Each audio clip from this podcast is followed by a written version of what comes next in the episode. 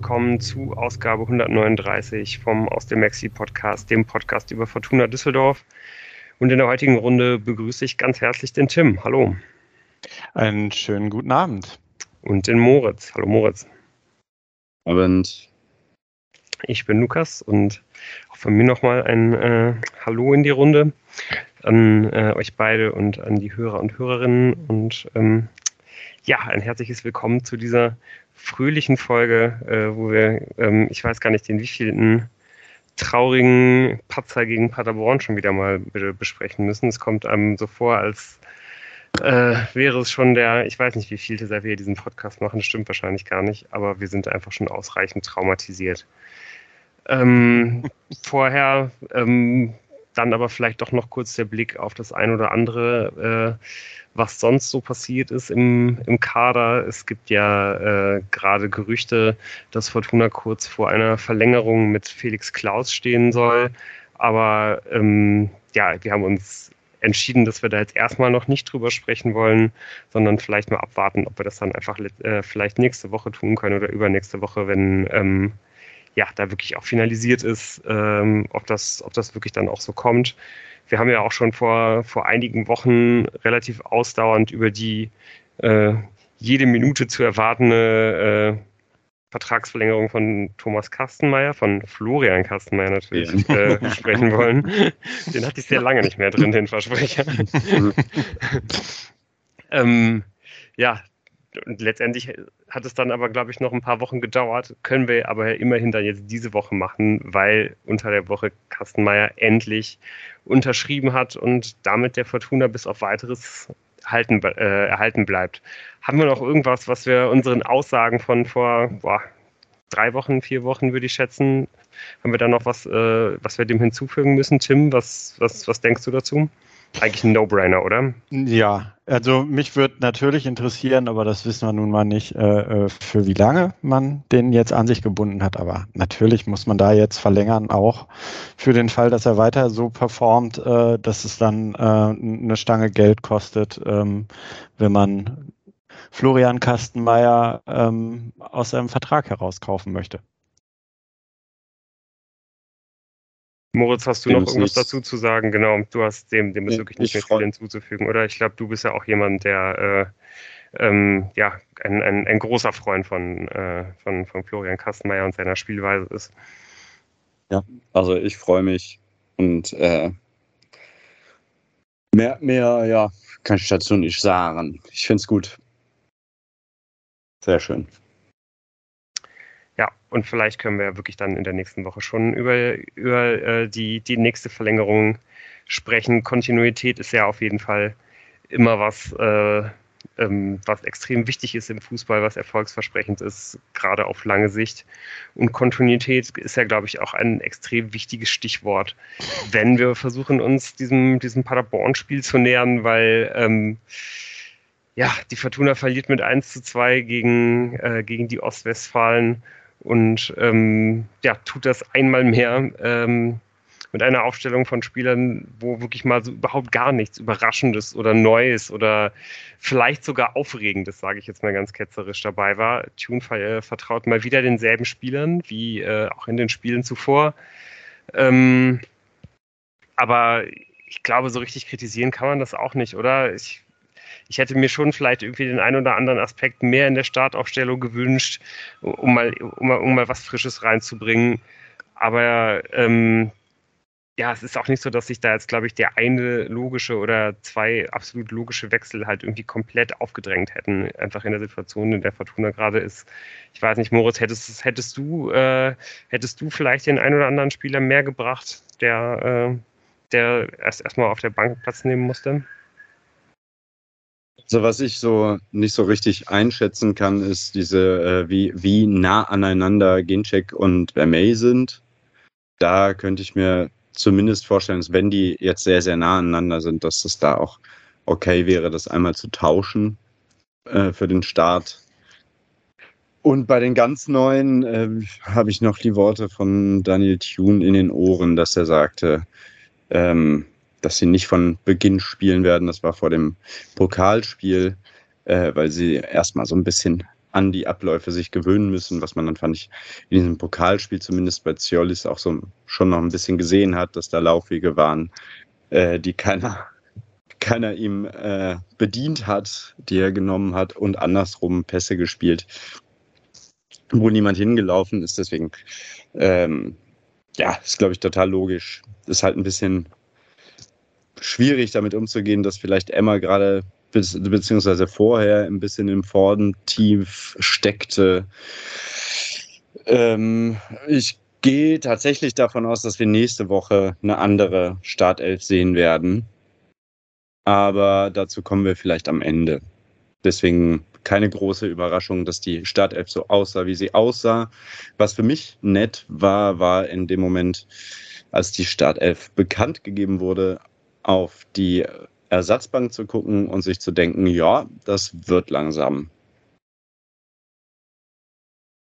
An Sachen, ja. wo, an Leuten, wo ich denke, das hat jetzt Potenzial, dass wenn die reinkommen, können die einen äh, Effekt auf das Spiel haben. Und es ist gut, dass wir die auf der Bank sitzen haben, ähm, auch weil es qualitativ möglicherweise mithalten kann mit dem, was da schon auf dem Platz steht. Ja, absolut. Es war halt so einfach das erste Mal ein Ligaspiel, wo man das Gefühl hatte, der, der Trainer kann halt irgendwie noch von außen aufs Spiel eingreifen und halt irgendwie nicht nur reagieren, wenn halt irgendwas auf dem, auf dem Platz schief geht, was ja schon mal sehr, sehr wichtig ist. Ähm, ja, das Thema äh, Konstanz und Berechenbarkeit äh, ist sehr schön und gut, Tim. Ähm, wie hast du das gesehen, wie Paderborn das Spiel angegangen ist? Hat, äh, hat Kwasniok das Spiel bewusst so, äh, also die Spielweise bewusst so gewählt, dass er, eben weil er sich, glaube ich, so gut darauf einstellen konnte, was von Fortuna zu erwarten war, ähm, dass er, dass man vielleicht sogar sagen könnte, dass er, äh, dass er Tune und die Fortuna da in den ersten Minuten sogar ausgecoacht hat, weil ähm, Fortuna hat ja gerade in den ersten Minuten ähm, ja ziemlich gekämpft, um da überhaupt irgendwie ins, ins Spiel zu kommen und musste da ja, ähm, ja schon die Anfangsphase eher den Paderbornern überlassen. Ja, aber also ich muss ganz ehrlich sagen, ich bin mir gar nicht so sicher, ähm, ob das jetzt nur daran lag, dass ähm, ja, Quasenjorg da die richtigen Entscheidungen getroffen hat. Also ich meine, die haben halt einfach ähm, relativ schnell das 1 zu 0 gemacht. Da gehen wir dann gleich nochmal drauf ein, aber ich fand insgesamt es eher erstaunlich, dass diese Mannschaft von Fortuna, die im Prinzip so ja schon äh, eine Weile zusammen trainiert, dass die Aufteilung und insgesamt äh, in, in den ersten Minuten nicht gepasst hat, weil, also ich meine, diese Mannschaft kennt sich ja und die Abläufe eigentlich äh, seit Ewigkeiten. Und deshalb weiß ich gar nicht, ob das nur auf Quasnioks Konto geht. Ich fand einfach es ähm, keine, keine gute Anfangsphase von der Fortuna. Moritz, wie hast du es gesehen? Ähm, ich glaube, wir, wir beide standen ja mal wieder im Stadion nebeneinander, aber äh, war dein Eindruck auch, dass die Fortuna ähm, ja wirklich einfach in den ersten Minuten nicht so komplett äh, auf, derselben, auf derselben Spannung gewesen ist, wie es die, wie es die Paderborner gewesen sind? Hm, weiß ich gar nicht so genau. Ähm, ich würde halt vor allem schon auch das, was Tim sagt, äh, dem, dem würde ich zustimmen, dass, glaube ich, dieser frühe Treffer äh, dann erstmal dafür gesorgt hat, dass irgendwie ähm, die Fortuna kur kurz mal durchpusten musste. Und das Zweite ist, dass man ja bei diesem Treffer dann auch eine Sache gesehen hat, wo man einfach genau wusste, da können wir auch nichts gegen machen. Und zwar, dass die Paderborner Spieler im Verbund einfach um ein so Vielfaches schneller sind im Antritt als der Defensivverbund der Fortuna. Also ich da das Gefühl hatte, das war halt dann so ein Ding, wo du erstmal denkst, ja,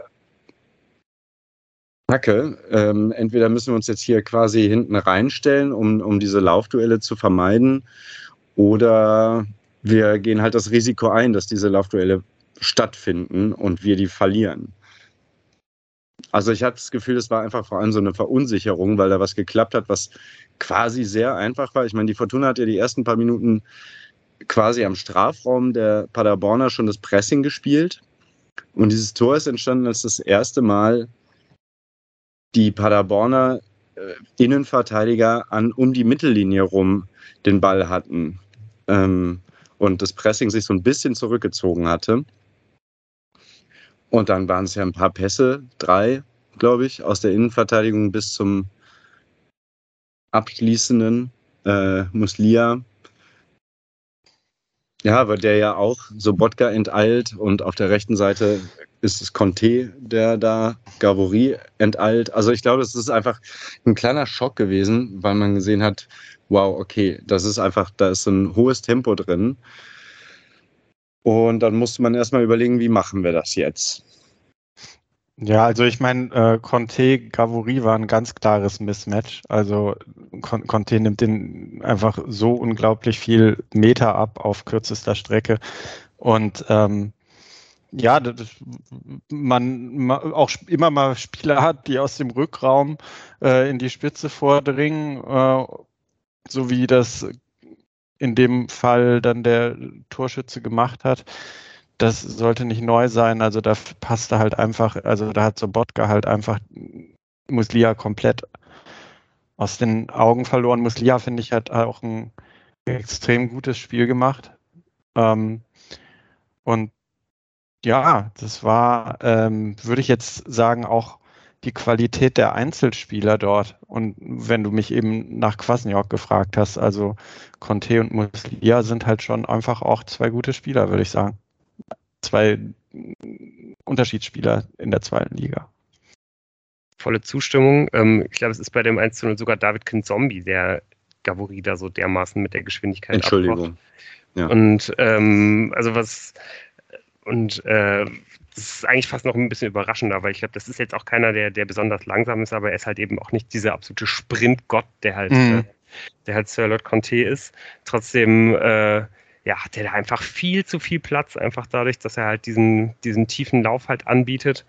Und ähm, ja, das Thema fand ich war wirklich in diesem Spiel auch ganz, ganz eklatant zu sehen. Natürlich fällt das ganz besonders auf, wenn, wenn halt Paderborn so jemanden wie Conte hat, der wirklich äh, ja wahrscheinlich mehr oder weniger alle Spieler in der Liga da halt komplett in den Schatten stellt. Aber äh, die, die wenigen Male, die Paderborn halt immer mal, ähm, ja, wenn sie halt irgendwie mal nach vorne gespielt haben, haben sie eigentlich immer sofort direkt vertikal nach vorne gespielt, ohne irgendwie groß noch den Ball hin und her zu schieben. Und es ist immer sofort gefährlich geworden. Und bei Fortuna war es halt genau das Gegenteil. Einfach weil man, ja, weil man einfach in diesem Kader halt keinen hat, äh, der, der sowohl eine Stärke darin hat, irgendwie tiefe Läufe äh, hinter die Verteidigungskette gut zu timen äh, und schon gar nicht jemanden, der halt irgendwie auch noch das, das, das Tempo dafür mitbringt, um vielleicht auch einfach mal ohne das perfekte Timing einfach mal so jemanden durch seine Geschwindigkeit zu schlagen. Das heißt, Fortuna hat eigentlich ähm, ja, die ganze Zeit dann genau das gemacht, was wir einfach schon ständig äh, von, von Fortuna gesehen haben, dass man halt irgendwie langsam aufbaut über, über Kastenmeier und die Innenverteidiger. Dann kommt irgendwann Sobotka oder Out, oder Autanaka, holt sich halt den Ball ab für den Spielaufbau. Dann geht der Ball halt irgendwann rauf auf die Flügel. Und da versucht man dann halt, äh, ja, versuchen dann halt links Gavuri und Ioa oder halt rechts Klaus und Zimmermann sich da so ein bisschen durchzukombinieren. Aber das klappt halt meistens nicht so ganz. Und das absolut Beste, was halt irgendwie dabei rauskommen kann, ist, dass halt ähm, ja Emma wenigstens irgendwie in so ein Laufduell kommt über seinen etwas schwächeren linken Fuß und äh, ja, seine Flanke wird dann halt ge geblockt und es gibt eine Ecke. So, das war eigentlich fast bis auf ein paar wenige Ausnahmen das Beste, was halt irgendwie dabei rauskommen konnte. Das ist auch sehr, sehr häufig passiert. Ich glaube, Fortuna hat am Ende 12 zu 1 Ecken.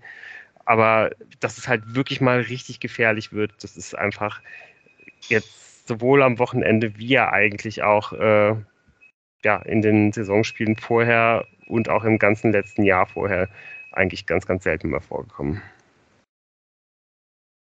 Ja, also Natürlich, äh, du hast schon richtig angesprochen, äh, dass man da ähm, diese, nennen wir es Spielidee oder ähm, das, wie Fortuna sich äh, Chancen erspielt, ist meistens über die Flügel und dann ähm, mit, mit dem Rückpass. Aber ich würde nicht zustimmen, dass äh, das nicht für Gefahr gesorgt hat. Also ich meine, die Schüsse aus dem Rückraum von Appelkamp, die waren doch schon gefährlich. Also, also ich meine, ich, ich, ich, ich verstehe, was du sagen willst. So, dass das Schema ähm, schon zu erkennen ist und man zum Beispiel niemanden hat, der mal andribbelt. Also es gab irgendwie kein, kein Dribbling von Fortuna in der Offensive. Ähm, aber ich finde es jetzt nicht so ultra ungefährlich, was da passiert ist. Also Paderborn hat es halt immer geschafft, irgendwie noch einen Körper oder einen Fuß oder was, äh, irgendeinen Kopf dazwischen zu kriegen, aber man hat doch Chancen gehabt. Also ganz so schlimm ja, sehe ich das jetzt nicht. Natürlich, so du hast, du hast natürlich schon, also natürlich kommst du dann auch irgendwann immer zu Chancen, aber wie, wie viele Versuche hast du halt gebraucht, nicht? Also du, mhm. du hast mhm. das gerade schon sehr, sehr gut angesprochen. Äh, wenn ich jetzt hier den Daten vertrauen darf, hat Fortuna im ganzen Spiel null erfolgreiche Dribblings gehabt. Also null Prozent. Ja. So. Ja.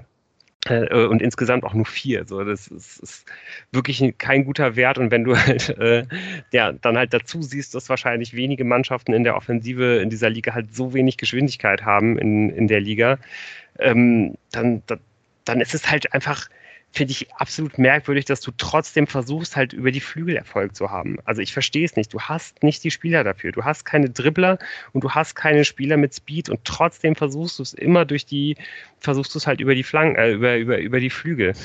Äh, du hast natürlich dann trotzdem Spieler, die halt äh, ja irgendwie auch mal sowas kreieren können, wie halt ein, ein Ioa, auch wenn der jetzt gerade nicht in, in Bestform ist, aber der hat es auch einfach immer wieder versucht und dann wird da mal irgendwie ein Ball ein bisschen abgeblockt oder so. Also ich glaube, die beiden Sachen, die da, die beiden, die beiden Bälle, die halt da zu Appelkamm kommen, das sind ja wirklich eigentlich die besten Chancen in der ersten Halbzeit. Das sind ja, ja auch schon immer eher so halbe, halbe Zufallsprodukte, äh, aber natürlich ist es absolut gefährlich. Wenn du da Glück hast, äh, resultieren da ein oder zwei Tore draus, natürlich. Trotzdem ähm, finde ich, ist es halt sehr, sehr merkwürdig gewählt, dass man halt einfach diesen krassen Flügelfokus hat, wenn du, ja, wenn du halt einfach nicht die Spieler dafür hast und ja auch nicht die Spieler in der, in der Quantität, so, ne, dass du halt irgendwie sagen kannst, okay, äh, die, die Spieler, die wir haben, die sollen sich halt irgendwie 60 Minuten komplett auspowern und dann, dann bringen wir halt irgendwie einfach nochmal und dann tauschen wir die halt komplett aus. Das kannst du ja auch nicht machen bei dem dünnen Kader. Also ich fand ja eigentlich in dem Spiel zumindest ersichtlich äh, ein, ein anderes Problem, beziehungsweise, also ich meine, es gab schon ziemlich viele Flanken auch, die auch irgendwie in den Strafraum gekommen sind, wo dann halt sieben Paderborner standen und das verteidigt haben. Ich meine, Paderborn hat ja auch nicht besonders viel Fußball gespielt, außer in diesen drei Momenten, wo dann zwei Tore draus entstanden sind. Ich glaube, die hatten fünf Schüsse aufs Tor.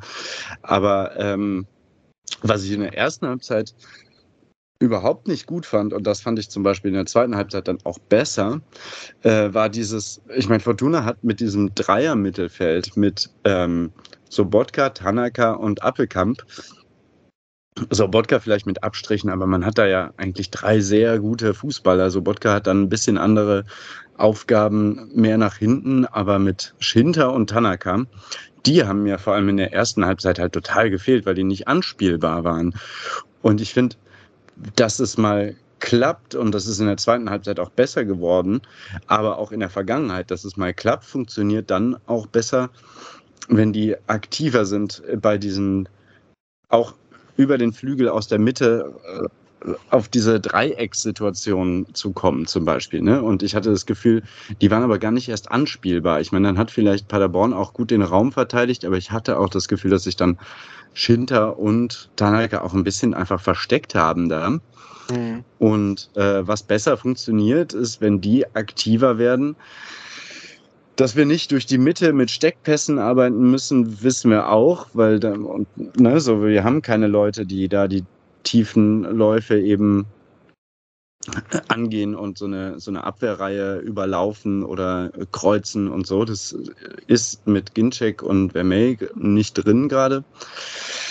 Ähm, genau, aber ich hatte das Gefühl, dadurch, dass Appelkamp ja auch bei diesem Anlaufen immer als, als zweiter Anläufer dran war, war der viel irgendwie so an, die, an der Verteidigungslinie der ähm, Paderborner unterwegs, was ihn dann aber nicht zum Anspielpartner, Anspiel, wie heißt das, anspielbaren Partner gemacht hat. Und ich finde, das ist in der zweiten Halbzeit zum Beispiel besser geworden.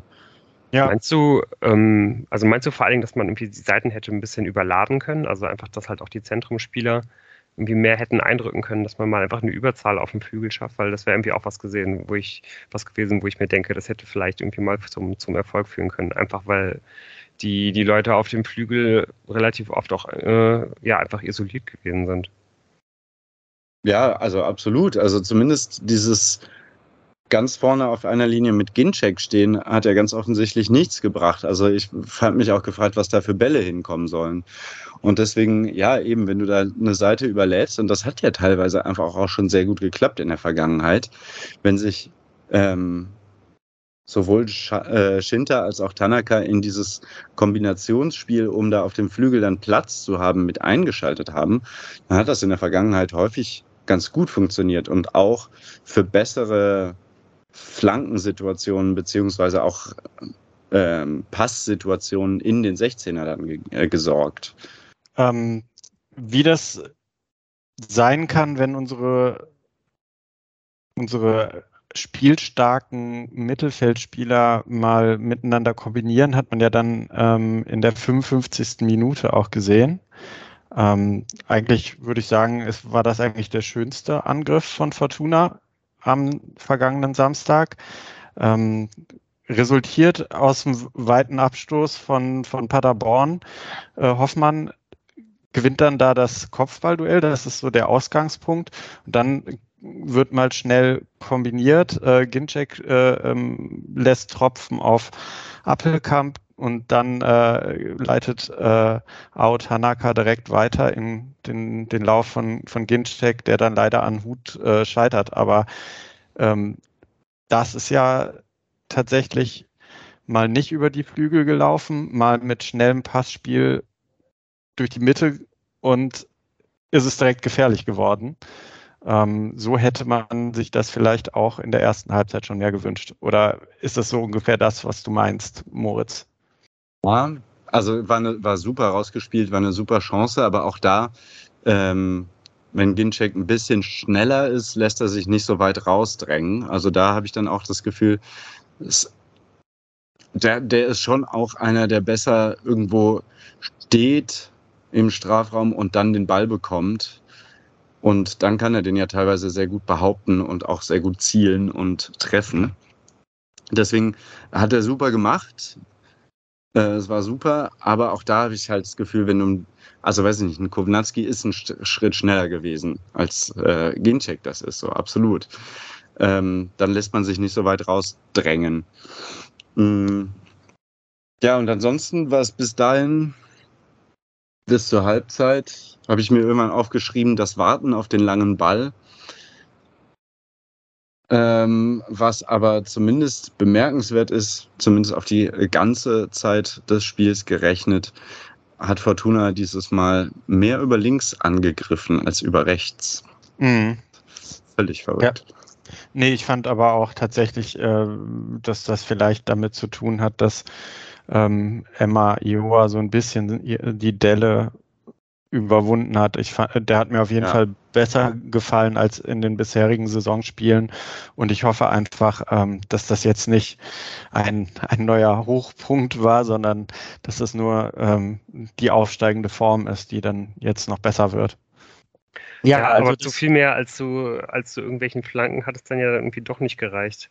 Auch dann zu, zu Anfang der zweiten Halbzeit, obwohl er einfach äh, ja, die Art und Weise, wie man aus der Kabine gekommen ist, ja wirklich ähm, ja, ähm, wirklich stark, stark verbessert war im Gegensatz zur ersten Halbzeit. Also ähm, da hat man wirklich gesehen, dass man, dass man in der Pause halt irgendwie nochmal reagiert hat, dass man nochmal ein bisschen was angesprochen hat. Dass äh, ja, man aber auch einfach eine andere Körper, Körpersprache halt irgendwie gezeigt hat und ähm, ja, und folgerichtig hat man dann ja eben auch mehrere Chancen in den, in den ersten Minuten. Also ganz kurz bevor Ginczek diese hundertprozentige da vergibt, über die wir schon geredet haben, hat er ja eigentlich fast die deckungsgleiche Chance. Die wird dann zwar am Ende irgendwie nochmal wegen, wegen, wegen Abseits zurückgewunken, äh, aber da vergibt er die Chance ja auch und weiß halt in dem Augenblick noch gar nicht, dass es Abseits ist, weil, glaube ich, die, die, die Fahne da äh, erst, erst später hochgeht. Äh, sehr, sehr ärgerlich, dass er da nicht wenigstens fürs Selbstvertrauen wenigstens das Ding macht, was dann später irgendwie abseits ist. Aber so oder so hat man hat es da halt irgendwie mal geschafft, die Paderborner auch mal so aus der Länge zu ziehen, dass überhaupt Ginczek mal diesen Raum hatte, um äh, ähm, ja, irgendwie auch mal irgendwo reinzustarten, so einfach, weil man halt ein bisschen schneller gespielt hat, weil man halt einfach mit dem ersten Kontakt den Ball halt schon wieder abgelegt hat und nicht erst ganz in Ruhe halt irgendwie aufgebaut hat, sondern einfach viel, viel früher die Vertikalität gesucht hat.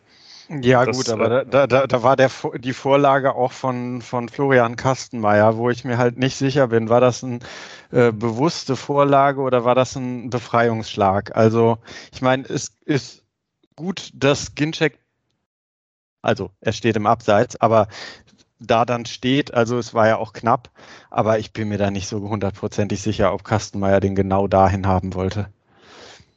Sorry, aber das war für mich. Ich möchte dann, mir einbilden, das ja. Ja, für mich war das dann nicht so, oh, jetzt geht was spielerisch, sondern okay, es geht was nach vorne, zum Glück, aber ähm, ja.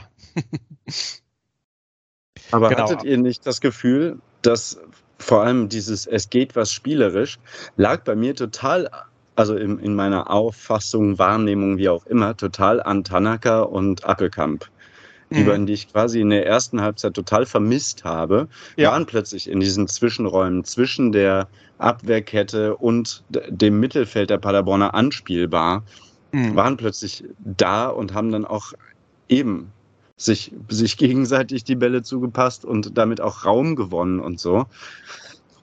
Also das fand ich schon ich fand schon, dass das ein großer Unterschied war, weil die beiden mehr ins Spiel eingebunden waren. Weil Appelkamp war ein bisschen weiter äh, Richtung Mittellinie orientiert, nicht ganz so weit vorne wie ganz am Anfang, hatte ich das Gefühl.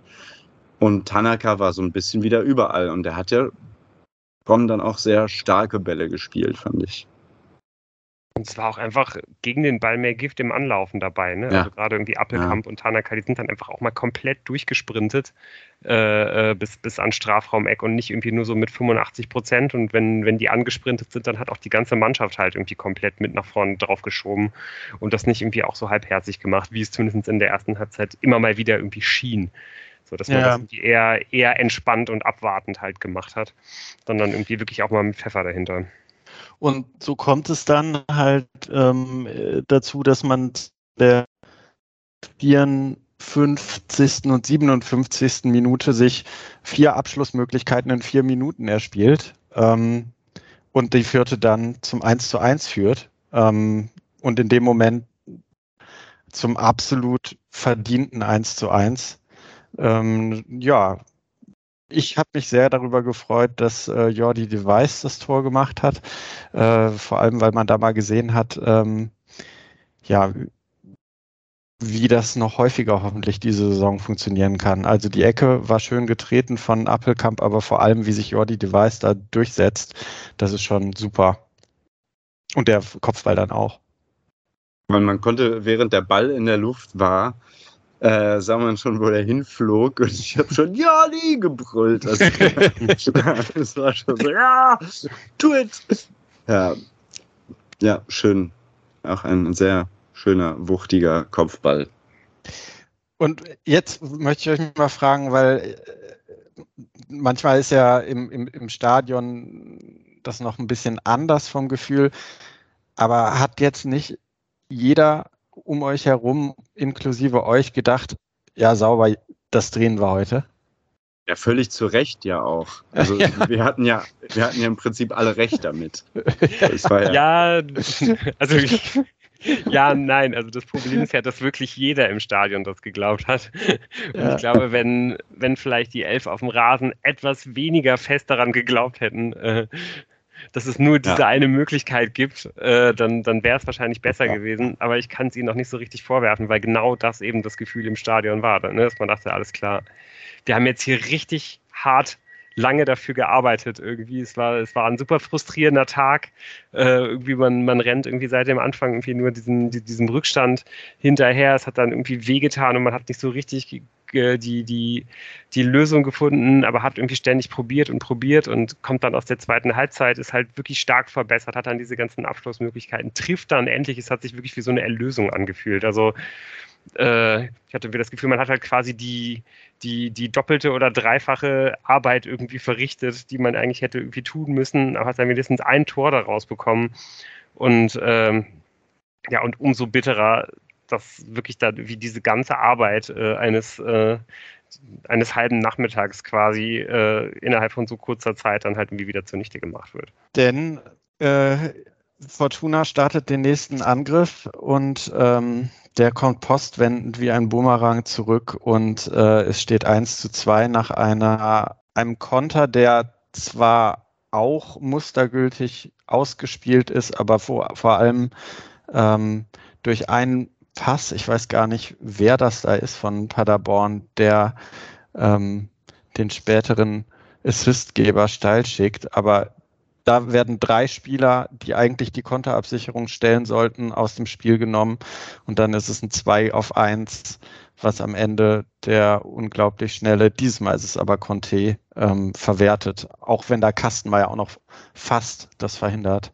Aber ähm, vor allem dieser, dieser Pass in die Tiefe, der da drei Fortunen aus dem Spiel nimmt, ähm, ja, der darf so niemals gespielt werden. Ja, also dass da wirklich äh, alle halt irgendwie komplett vorne drauf gehen. Ja, das sagte ich natürlich irgendwie hinterher immer so leicht, weil äh, ich hatte wirklich auch in dem, in dem Moment halt das Gefühl, als, als, als Appelkamp abschließt, irgendwie, dass man da jetzt auf jeden Fall dranbleiben muss, nachdem der, der Schuss halt geblockt ist.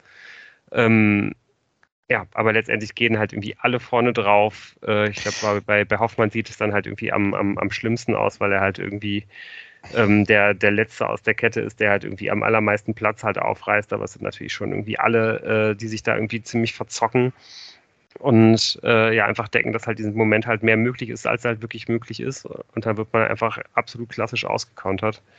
Und das ist halt wirklich bitter, vor allen Dingen auch, weil, weil ja wirklich auch nicht viel fehlt. Äh, dafür, dass das da irgendwie ganz anders läuft. Ne? Also ich glaube, wenn, wenn halt der, der, der Schuss von Appelkamp äh, ein bisschen anders abgeblockt wird, dann äh, kommt halt einfach noch zu einer weiteren extrem guten Schusssituation für den Fortun, der, der halt nur drei Meter weiter von dem äh, letztendlichen vorletzten Passgeber halt steht. Aber der Ball kommt halt wirklich genau zum Paderborner. Also es ist ja wirklich auch ein, ein, ein, ein Jammer, wenn man sich das in diesem Spiel halt betrachtet, wie häufig, äh, wenn halt irgendwie gerade, da reichen ja allein schon nur, nur die Appelkamp-Abschlüsse, die man sich angucken muss, wenn die jeweils ein bisschen anders abprallen, äh, schießt du in dem Spiel halt zwei, drei Tore mehr. So, aber tun halt diese Bälle in dem Spiel halt irgendwie nicht. Ich weiß nicht, wie viele geblockte Bälle es am Ende äh, gibt. Ich das weiß. sind wahrscheinlich irgendwie äh, zehn oder ich glaube, Tune hat gesagt neun ja. oder so. Ne? Ja, genau. Meine Statistik sagt, es sind elf von 29 Schüssen wurden geblockt. Ja, also es, es, hat, es hat sich im Stadion auf jeden Fall nach noch mehr angefühlt, aber es war auf jeden Fall eine ganze Menge. Man hatte das Gefühl, immer wenn, wenn sich mal ein Fortuna dazu entschlossen hat, äh, drauf zu schießen, dann standen halt irgendwie sieben oder acht Paderborner im Strafraum und einer hat den Ball auf jeden Fall abbekommen. Und äh, ja, und der Ball ist dann eigentlich auch immer irgendwie außerhalb der Gefahrenzone oder zu einem anderen Paderborner Spieler gesprungen. Also das, das ja, war das heißt, es gab neben ja den. Schon noch dieses, gab ja schon noch die Situation, wo der zumindest zweimal wieder zu einem Düsseldorfer, also Schuss geblockt, nochmal Schuss geblockt, nochmal Schuss geblockt. Also er ist dann auch teilweise zur Fortuna zurückgekommen. Die Schüsse wurden nur trotzdem weiterhin geblockt. Hm. Ja, also das kulminiert ja tatsächlich irgendwie ähm, in der 89. Minute, da äh, wo drei Abschlüsse hintereinander geblockt werden und ähm, ja, tatsächlich, ähm, das war so ein bisschen Powerplay ohne dass am Ende Hut irgendwas zu tun hatte, also der Torhüter von Paderborn. Ähm, insgesamt ähm, muss ich aber sagen, dass das 1 zu 2 schon gesessen hat. Also auch psychologisch, man kann es auch verstehen. Ähm, de, natürlich kommen dann auch die gesamten ganzen Auswechslungen, aber ich fand, äh, im, dadurch wurde das der, der Offensivdrang zwischen der 5, 50. und 60. Es waren ja eigentlich so ungefähr nur fünf bis zehn Minuten, in denen man ganz, ganz, ganz äh, äh nah dran war, das Spiel komplett zu drehen, wurde der so ein bisschen gebrochen. Natürlich Auswechslung, aber auch äh, äh die, das ist 1 zu 2. Da, davon musste Fortuna erstmal sich ein bisschen erholen. Also ganz zum Schluss kommt man wieder richtig auf.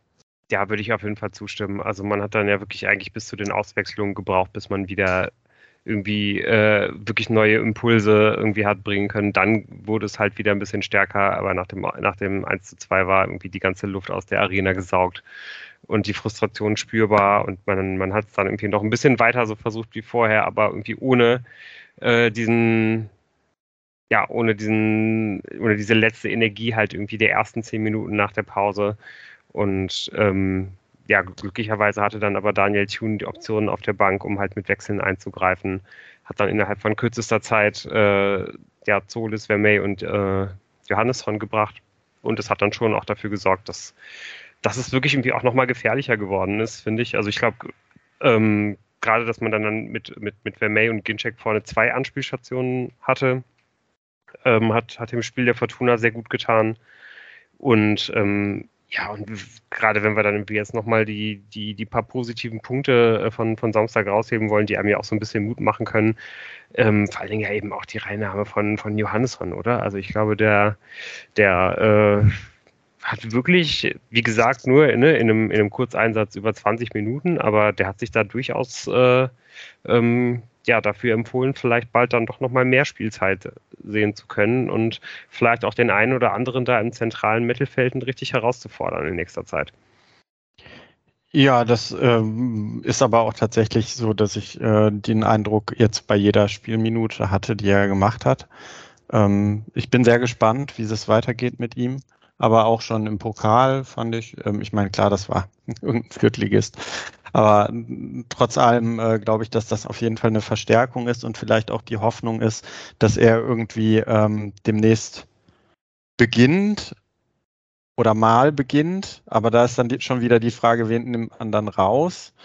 Ähm, ich bin sehr gespannt, wie, wie er in, in, in den Kader eingebaut wird, weil Tanaka und Appelkamp haben mir in der zweiten Halbzeit schon echt gut gefallen. Und so Sobotka brauchst du halt einfach. Ähm, von daher bin ich sehr gespannt, wo er seine, seine, ähm, seine, seinen Platz finden wird in diesem Konstrukt. Aber äh, definitiv kann ich mir vorstellen, dass er ähm, auch ähm, für den Fall, dass man reagieren wird, will, ein, eine Option ist, äh, die man schon früher ziehen kann. Man muss ja jetzt auch sagen, äh, ich weiß nicht, äh, ob das generell dann erst die Reaktion war auf den erneuten Rückstand, aber es wurde ja relativ spät gewechselt. Also es war ja schon so um die 70. Minute. Johannesson kam in der 70. Vermey und Zollis in der 67. Äh, und da bin ich mir sicher, dass er auf jeden Fall mehr Spielzeit als 20 Minuten in Zukunft sehen wird. Ja, das schon. Ähm, allerdings, trotz, trotz diesen Ansätzen waren eigentlich bis zu dieser ähm, 89. Minute mit den drei Abschlüssen, äh, die da geblockt wurden, wo nochmal richtig Powerplay war. Das Einzige, was ich mir in dieser ganzen Zeit nach dem Gegentor aufgeschrieben habe, zwei völlig verunglückte Distanzschütze äh, von Zimbo. Und ansonsten hat man da eigentlich nicht mehr ähm, den Torhüterhut herausgefordert bis zur äh, Nachspielzeit, wo ja dann auch noch Jamil Siebert reingekommen war als Stoßstürmer, als Brechstange und der dann tatsächlich noch einmal zum Abschluss kommt. Aber also diese Situation für mich ja. einmal kurz aufklären, weil die ist leider nicht in der Wiederholung und äh, vom Walten sah es so aus, dass, äh, naja, Johannesson spielt einen unfassbar feinen Chipball auf Siebert und es sieht von Weitem so aus, als müsste der sich eigentlich nur so noch halb umdrehen und den Ball dann ganz entspannt in die Ecke legen, weil er drei Meter vorm Tor steht. Ähm, erzähl doch nochmal, was da genau passiert ist, bitte. Ähm, ja, also er ist ja extrem, er, kommt da nur zum Abschluss unter extremer Bedrängnis, also er kann sich da nicht entspannt äh, äh, drehen. Okay. Und ähm, kommt dann aber zumindest zu diesem Abschluss, was gut ist, aber leider halt nicht ähm, platziert genug. So bleibt es beim 1 zu 2 trotz 29 Abschlüssen und ähm, vielen Dingen, die man gesehen hat, wo man sagt, ja, so könnte es ja eigentlich gehen, aber halt auch, wie wir in der ersten Halbzeit angemerkt haben, wenn man zu sehr sich auf äh, die, das Flügelspiel ähm, auslegt, dann, dann ist das zu ausrechenbar. Ich möchte aber noch mal ganz kurz sagen, also so ganz wenig gab es dazwischen auch nicht. Also die haben schon ab der 75. Minute gab es noch elf Schuss Abschlussversuche. Also ich hatte auch nicht das Gefühl, ich habe das gerade nochmal nachgeguckt, dass da bis auf in den allerletzten zwei Minuten gar nichts mehr kam. Da war schon noch ein bisschen was los. Ja, aber nichts mehr, was, also ich, was, was, was gefährlich nee. geworden ist. Also nee, ich meine, nee. klar kann man immer mal wieder so aufs Tor schießen, aber ja. Ähm, ja, also genau, tatsächlich mit diesem richtig, dass man gesagt hat, jetzt brennt's noch mal im Strafraum. Ja. Der Paderborner war leider erst in der 89. Minute mit diesem äh, Dreifachversuch. Ja. Ja. ja, und da sind wir ja eigentlich jetzt wieder genau an dem Punkt, äh, ja, der uns schon das ganze letzte Jahr auch begleitet hat und jetzt auch diese Saison wieder begleitet. Wie will Fortuna ein Tor schießen? So, was, was ist die Idee? Was ist die Spielanlage, wie man, wie man halt wirklich nach vorne kommen will? Paderborn hat es ja im Endeffekt einfach gereicht, mit einer Mannschaft, die jetzt zugegebenermaßen auch eigentlich nicht darauf ausgerichtet ist, dass man äh, irgendwie nur hinten drin steht und äh, die Bälle rauskloppt, sondern einfach mit, ja, und trotzdem, trotzdem hat es denen halt einfach gereicht, hinten relativ dicht zu machen. Und, ja. es ist, und es ist halt eben nicht so richtig gefährlich geworden, weil die Fortuna ja eben mal wieder ja keine, keine großartigen Ideen gehabt hat, bis auf äh, ja, immer mal wie immer wieder zu Flanken. Ich meine, wie viele Halbfeldflanken haben wir wieder gesehen? Das war ja, das war ja dunkelste Röslerzeit teilweise. Ich weiß nicht, da gibt es jetzt auch verschiedene Statistiken, aber ob da äh, der Statistikdienstleister sagt, es waren am Ende 42 Flanken, die die, die Fortuna geschlagen hat. 42 zu 6 Flanken. Und genauso hat es sich angefühlt. Also immer wenn man nicht mehr weiter wusste, hat man irgendwie auf, auf Gavory gegeben, der hat halt irgendwie eine Halbfeldflanke geschlagen und die wurde rausgeköpft. Und ähm, ja, dann, dann, dann hat im besten Fall dann halt irgendwie noch Zimmermann aus, äh, aus 27 Metern irgendwie versucht und der, der Ball ist halt irgendwie hoch äh, irgendwo ins Fangnetz geflogen und da hat man sich wieder hinten wieder neu robiert und weiter ging's und wieder von vorn. So, und will das jetzt auch gar nicht so hochhängen, weil wie gesagt, an einem, an, einem, an einem Tag, wo man halt irgendwie mehr Glück hat, kann das vielleicht irgendwie doch irgendwie auch mal anders laufen. Aber es ist jetzt eben doch schon das dritte Spiel mit, den, mit dem komplett gleichen Personal gewesen. Man hat sich schon irgendwie, finde ich, ausmalen können, dass halt so der, der, der Punkt der Eingespieltheit, gerade weil es ja auch nicht mal irgendwie Verletzungen gerade großartig gibt, äh, die, den, die den Kader halt irgendwie hemmen sollten, dass man da irgendwie gerade in den ersten Spielen vielleicht irgendwie diesen Trumpf der Eingespieltheit irgendwie ziehen kann und ähm, ja, und, und Eingespieltheit heißt für Fortuna einfach im Augenblick, dass man halt genau die gleichen Probleme hat wie letztes Jahr. Und das finde ich, das ist echt absolut kein gutes Zeichen, weil wir halt erst noch am, am Anfang der Saison stehen und von jetzt an werden halt die Mannschaften, äh, die, die halt sehr, sehr viele Neuzugänge gehabt haben, äh, einfach nach und nach irgendwie immer weiter aufholen und irgendwann werden auch wieder die Verletzungen kommen, die Fortuna dann weiter hemmen werden und ja, ich, ich weiß nicht, ob das, ob das, ob, ob uns das wirklich so, so positiv stimmen sollte. Also bin, bin ehrlich gesagt unglaublich gespannt, wie wir, wie wir in ein paar Wochen äh, über, über dieses Paderborn-Spiel halt irgendwie reden werden, ob wir sagen würden, ja gut, das ist halt einfach einer von diesen verhexten Tagen, wo, wo du halt irgendwie nie so richtig gefährlich wirst, aber doch eigentlich das Spiel die ganze Zeit kontrollierst, aber einfach irgendwie Pech hast und dich zweimal dumm anstellst, oder ob man halt sagen kann, ja gut, da hat man es schon genau gesehen, am Ende hast du eigentlich hat äh, über, den, über die ganze Saison über uns einfach immer die Durchschlagskraft gefehlt und da hat man es irgendwie äh, ja einfach ein weiteres Mal und eben sehr, sehr stark gesehen. Also ich ja, würde schon ja. auch, darf ich noch kurz, also ja. ich würde das Spiel noch gerne noch kurz auch darauf eingehen, was Paderborn gemacht hat. Äh, es war ja schon sehr viel, mit sehr vielen Mann den Strafraum verteidigt und ähm, dann eben diese schnellen Spieler, auf die man setzen kann und es klappt. Ähm, was aber ja auch eigentlich ein Zeichen dafür ist, dass die Fortuna den Paderbornern trotzdem Probleme bereitet hat, sind diese ganzen Fouls. Und in so einem Spiel, wo du, also ich meine, Paderborn hat über 20 Mal gefoult oder so, da kommen sicherlich auch einige dieser Flanken her. Und in so einem Spiel, wo der Gegner sich hinten reinstellt und dich dann aber immer wieder auch in nicht so schlechten Situationen fault, klar ist eine Ecke reingegangen. Aber die Standards waren ja auch nicht wirklich gefährlich. Und das ist, glaube ich, auch so ein Ding, wenn du so ein Spiel hast, wo eben der Gegner, jetzt Paderborn, dich immer wieder, ja, immer wieder ein bisschen fault, immer ein bisschen wieder da deinen Spielfluss unterbricht und so, weil das haben sie ja durchaus getan. Ähm, dann muss man irgendwie wahrscheinlich, um so ein Spiel zu gewinnen, äh, auch mehr aus den Standards machen. Und Ich da weiß nicht, fand wie ich, viele. St- Ja? Ja, ja, und da fand ich super, super spannend zu sehen, dass ähm, die Ecken ähm, Ja. von, von, von, von links, glaube ich, die wurden alle kurz gespielt in der ersten Halbzeit ähm, und sind dann mehr oder weniger auch nicht wirklich gefährlich geworden. Aber da hat man, die hat man gar nicht ähm, als Flanke reingebracht. Ja. Also das war mit Sicherheit etwas, was man trainiert hat und ausprobiert hat. Es hat aber in dem Spiel nicht funktioniert. War ein bisschen lustig, weil äh, Paderborn, den Schinter war das ja meistens, der dann da auf Ja. der Strafraumkante stand, den halt auch einfach konsequent immer weiter wieder freigelassen hat. So, von wegen, ja, macht mal eure komische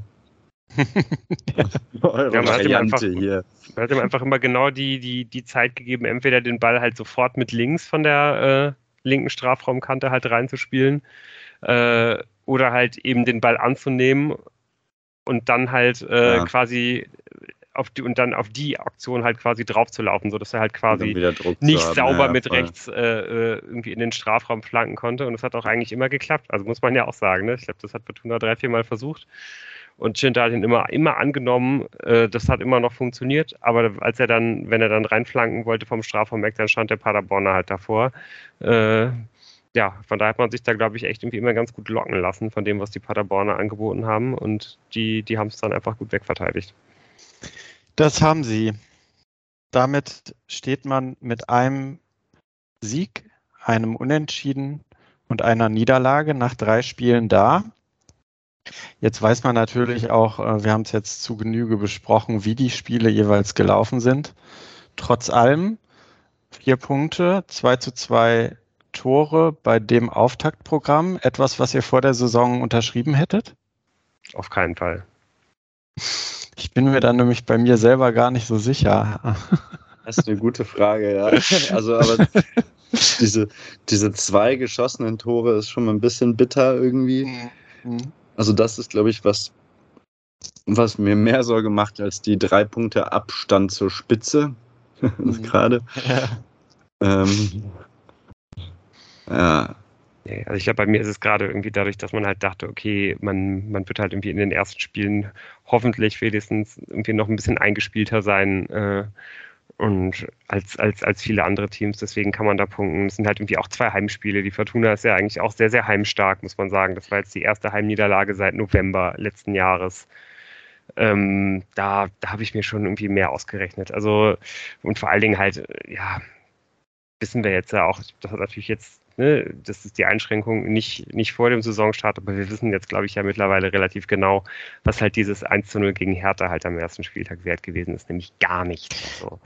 Und Ja, ja, ja. Aber das habe ich natürlich mit eingepreist, ne? Also, ja. Ja, ja, ich will es nur noch mal sagen. Also das äh, wirkt ja im Augenblick so, als ob das wirklich, außer, außer die drei Punkte, die man da in der Tabelle äh, für, für bekommen hat, ist das halt, hat das halt einfach gar nichts, also gar keinen Wert und gar keine Aussagekraft. eine Aussagekraft. Ein Wert hat es schon, weil stell dir mal vor, die hätten unentschieden gespielt. Also, ja, ja ähm, das heißt, es wird, wie wir vor der Saison schon vermutet haben, eine ungemütliche Saison werden. Also ist nach wie vor und jetzt umso mehr meine Vermutung. ich würde sagen, es ist weiterhin alles möglich. Ich möchte, ich möchte noch nicht einen Abgesang starten. Ich woll- wollte ja eigentlich das Pokalspiel nach dem Paderborn-Spiel erst ähm, abschließend bewerten. Ich glaube, habe ich auch keine Lust drauf. Sonst muss ich mich doch noch mal über. zu unangenehm Ja, sonst müsste ich mich jetzt halt doch noch mal mehr über das Illertissen-Spiel ärgern oder so. Ja, auch keine Lust drauf. Es reicht ja glaub, schon von Paderborn zu Hause eine Klatsche zu bekommen. Das glaub, wir hatten ausreichend. irgendwann mal gesagt, dass wir, dass wir in der ersten Länderspielpause vielleicht so eine, also Ja. halt quasi äh, in der Folge vor der Länderspielpause, dass wir da so eine erste Saisonstartbilanz äh, ziehen wollen. Dann ist das Transferfenster zu und es gibt irgendwie zwei Wochen Pause, äh, wo irgendwann, wo nochmal Atem geholt werden kann und irgendwie nochmal an ein paar Sachen gearbeitet werden kann. Dann sind fünf Spiele vorbei. Das heißt, die Fortuna hat da jetzt irgendwie noch zwei Chancen. Äh, und ich denke mal, wenn man die beiden Spiele gewinnt, dann kann man durchaus von einem guten Start sprechen. Äh, ansonsten ist es wahrscheinlich irgendwas, was halt ein bisschen darunter liegt. Ähm, aber so oder so, äh, ja, würde man einfach extrem gut daran tun, wenn man das nächste Heimspiel äh, gewinnt, äh, beziehungsweise äh, das, das nächste Spiel gewinnt. Und das ist ein Auswärtsspiel bei der SV Elversberg, beim Aufsteiger. Ähm, und ähm, ich wollte direkt mal irgendwie mit einer kleinen Quizfrage, äh, Quizfrage quasi starten. Wisst ihr, in welcher Gemeinde Elversberg liegt? das ist jetzt natürlich ein bisschen ähm, gemein. Äh. Nein, ich muss aber auch sagen, Geografie äh, Deutschlands ist nicht meine absolute, äh, absolute Stärke. Vor allem nicht, wenn ich dann noch nicht mit dem Fahrrad äh, vorbeigekommen bin ja, und es ist halt auch wirklich ein, also ich war selbst jetzt bei, bei, beim Lesen nochmal vor der Folge überrascht, wie klein äh, das eigentlich ist. Denn Elversberg gehört halt zur Doppelgemeinde Spiesen-Elversberg.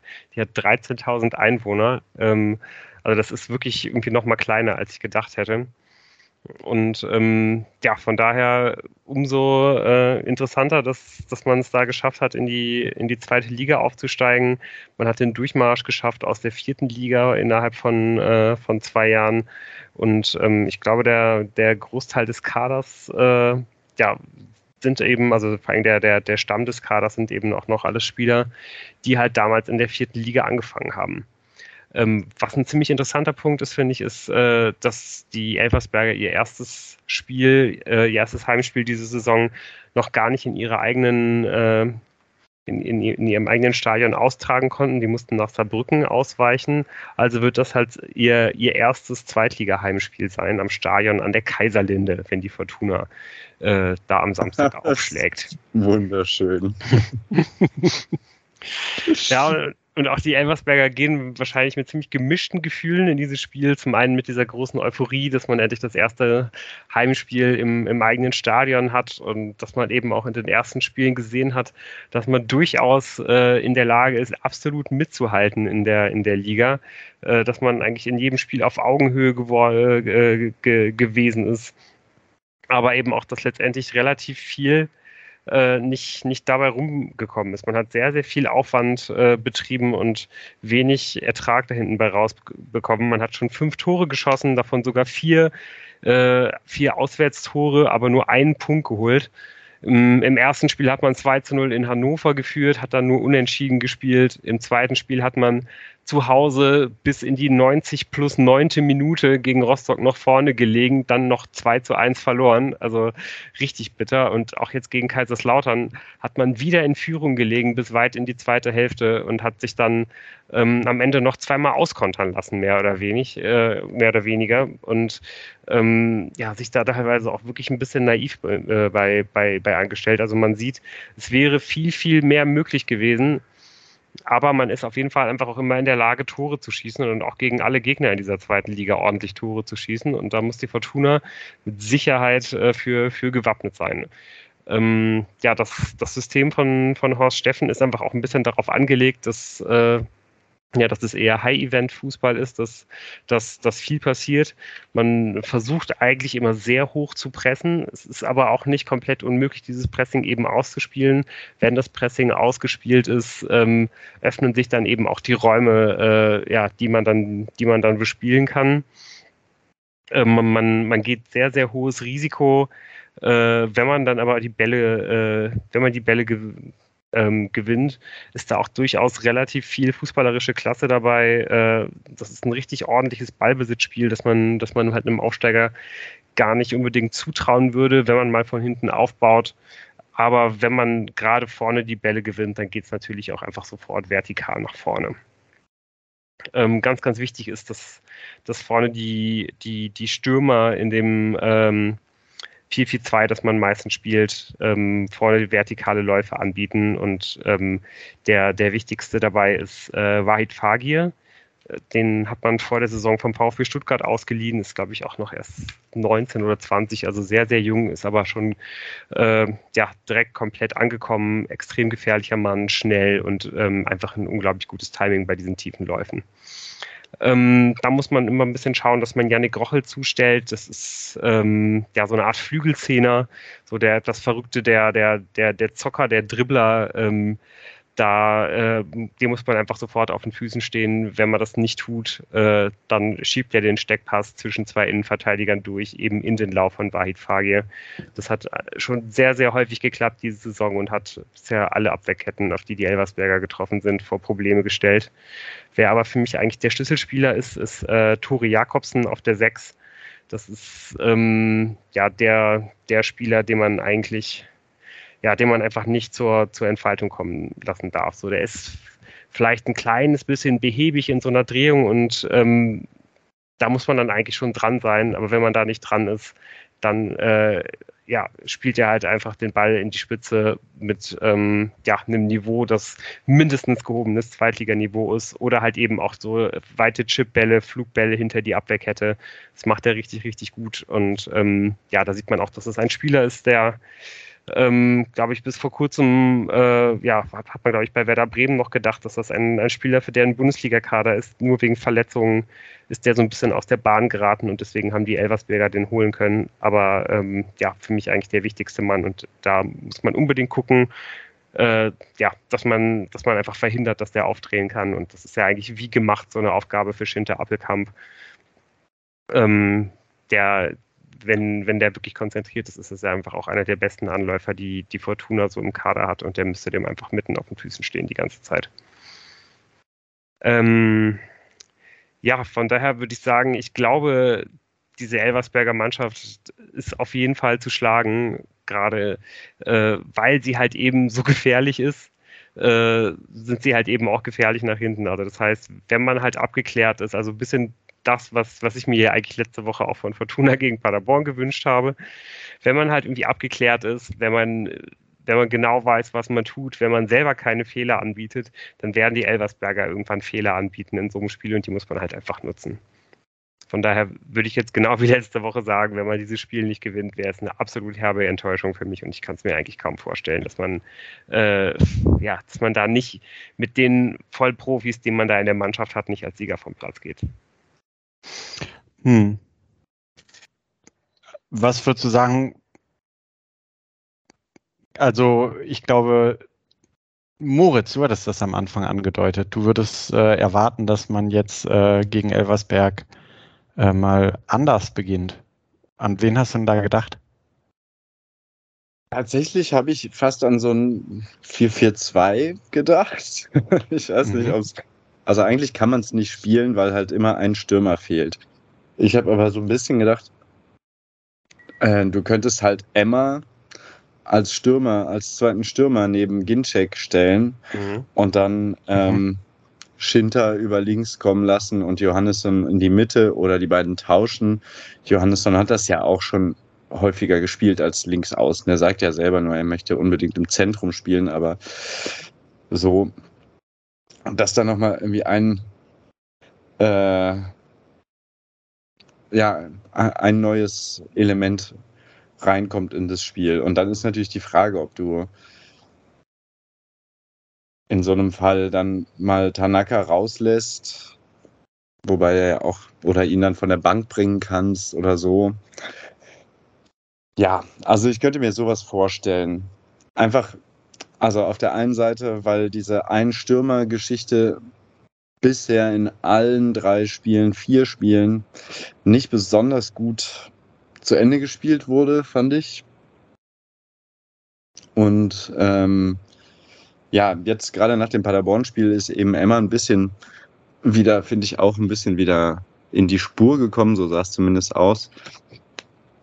Ansonsten könnt ihr mir auch vorstellen, dass Schinter auf den Flügel geht, für Emma, Emma aussetzt und Johannesson, also in dem 4-2-3-1, was wir sonst kennen, Johannesson dann in diese zentrale Position rückt. Ja, ich muss sagen, dein, dein, dein Vorschlag mit dem 4-4-2, äh, den, den finde ich irgendwie ganz charmant und auch dann vielleicht irgendwie Emma erstmal nach vorne zu ziehen, damit man halt noch die, die Möglichkeit hat, äh, einen weiteren Stürmer mit, mit Punch halt irgendwie von der, von der Bank bringen zu können in der zweiten Halbzeit. Ähm, einfach auch, weil, weil ich es unglaublich gut finden würde, wenn man Johannesson irgendwie in die Startelf bekommt, weil, weil das einfach so vielversprechend aussah.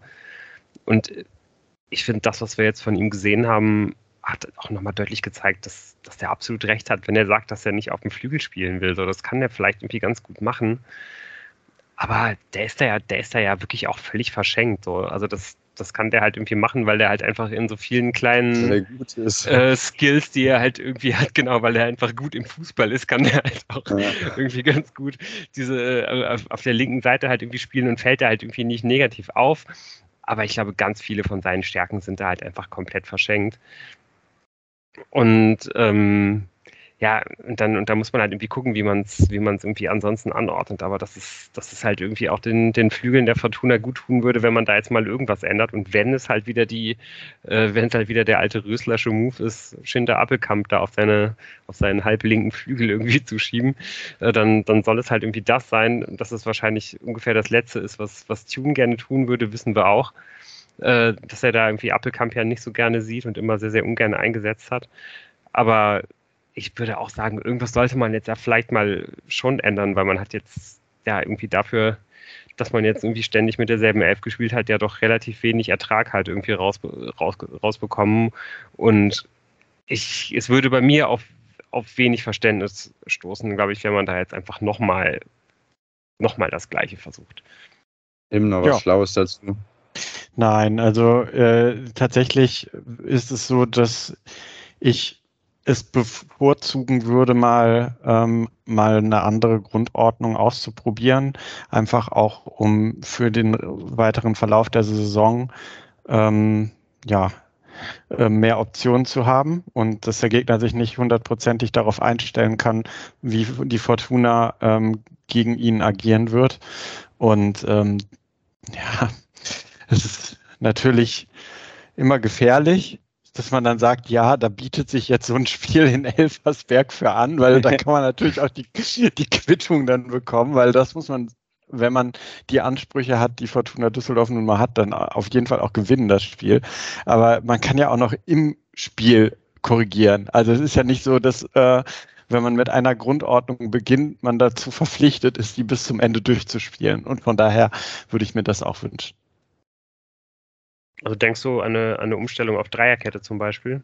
Ja, zum Beispiel. Mhm. Und dann Zimmermann als rechten Innenverteidiger, Klaus ja. und Gavory als Wingbacks, Wing, Wingbacks zum Beispiel, oder? Zum Beispiel. Aber also ich äh, fände das mal ganz charmant, mit einer Dreierkette anzufangen ähm, und mit, mit, mit zwei Flügelspielern, mit zwei Schienenspielern, wie man ja neudeutsch, neufußballdeutsch sagt. Moritz, was hältst du von der Dreierkettenoption? Also ich glaube irgendwie, wir, wir sind ja eigentlich alle immer relativ offen für die Dreierkette, schon, schon seit Jahren und fordern das immer mal wieder. Und immer wenn die Fortuna es probiert, äh, geht's schief. Geht's schief, genau. äh, ja, ich stelle mir das gerade vor. Ich glaube, links hätte ich dann wieder ein bisschen Zweifel. Ja, Du kannst auch mit, rechts mit, könnte es schon eher mit, mit Emma, Emma als Schienenspieler. Ja, spielen. genau. Vielleicht das. Ich mhm. meine, ja. Der hat immerhin letzte Saison auch schon auf der Außenverteidigerposition ausgeholfen. Brilliert. Brilliert, ja. Ja. Und dann ja. mit, mit Emma und, und Klaus als Schienenspieler. Warum denn nicht? Fände ich auf jeden Fall auch gut. Ich habe irgendwie nur gerade so das Gefühl, dass man sich sehr auf, auf Gavory, auf dieser Linksverteidigerposition irgendwie einschießt ähm, dass da irgendwie auch sehr, sehr wenig Kritik kommt. Ähm, und er hat ja irgendwie auch sonst eigentlich gar keinen richtigen Konkurrenten. Ich glaube, man, dass man halt einfach versucht, gerade weil es da ja irgendwie auch keine richtigen Konkurrenten gibt, weil, weil Böckle das ihn, ihn ja eigentlich nicht richtig herausfordern kann, dass man halt versucht, Gavory extrem zu stärken. Ja. Und also, äh, ihm jetzt einfach ein ja. Spiel nach dem anderen zu geben. Aber also all, all das äh, sind ja jetzt Gedankenspiele von uns, weil wir uns ähm, Experimente wünschen. Ich gehe aber also wenn ich sagen sollte, wovon ich ausgehe, dann gehe ich davon aus, dass wir eine ähnliche Formation auf jeden Fall sehen, äh, dieselbe Formation auf jeden Fall sehen mit einem ähnlichen Personal wie in den bisherigen Spielen. Und vielleicht mal Vermey gegen Ginczek austauschen? Also Zum Beispiel, vielleicht genau, wird, wird Sie, Siebert spielen und eine Pause äh, ähm, für einen der beiden Innenverteidiger, weil ich die beide eigentlich Glaube stark fand. nicht. Aber also ich meine halt, dass da vielleicht punktuell was in der Startelf äh, gemacht wird, aber man auf jeden Fall das bisherige System weiterspielt. Das fände ich in Ordnung, wenn man denn dann äh, sich aber auch mal am laufenden Band ähm, hochkarätigere Chancen erspielt als gegen Paderborn. Wir werden es auf jeden Fall sehen. Ähm, für wie wahrscheinlich haltet ihr es, äh, dass äh, wir mehr als einen Fortuna-Treffer zu besprechen haben nächste Woche? Ich formuliere es jetzt, ich versuche es jetzt mal relativ. Ja, nee, ich, ich sage es jetzt einfach. Also wenn, wenn Fortuna nicht mehr als ein Tor schießt, ist es eine Katastrophe. Also so, so, so wackelig, wie Elversberg sich halt bisher präsentiert hat äh, in, der, in der Saison, musst du, musst du da endlich mal irgendwie äh, mal mehr als ein Tor schießen. Das wäre mir extrem wichtig. Also auch einfach, ja, damit man halt sieht, dass diese Mannschaft das halt irgendwie schon auch noch drauf hat. Weil wenn du, ja, also ich, ich, ich sehe einfach nicht, dass, dass das Spiel, wo, wo es Elversberg halt irgendwie schafft, nicht zwei, drei, vier äh, mal extrem viel anzubieten. Und das musst du dann halt einfach nutzen in so einem Spiel. Ich freue mich riesig, dass ich dir das jetzt äh, entlocken konnte, weil da können wir dann nächste Woche mit einsteigen. Ganz her herrlich. Da, da, können wir dran anknüpfen. Äh, was hat Elversberg angeboten und was hat die Fortuna angenommen? Ja. Ja, ja, wunderbar. Ich äh, freue mich auf jeden Fall auch schon sehr darauf, äh, auf die äh, eventuelle Katastrophensendung, die wir dann nächste, nächste, Woche, nächste Woche abhalten müssen. Im rheinländischer Manier. Angebote an, annehmen hat ja auch viel äh, mit dem letzten Spieltag zu tun, von daher, ja. Ganz genau. ja, gut. Es kommt auch immer auf die Nachfrage an. Also, okay. Absolut. Ähm, nächste Woche sind wir ein bisschen schlauer und äh, dann auch wahrscheinlich wieder zu Fürth. Sehr gut. Macht's gut. Wir hören uns nächste Woche. Ciao. Ciao.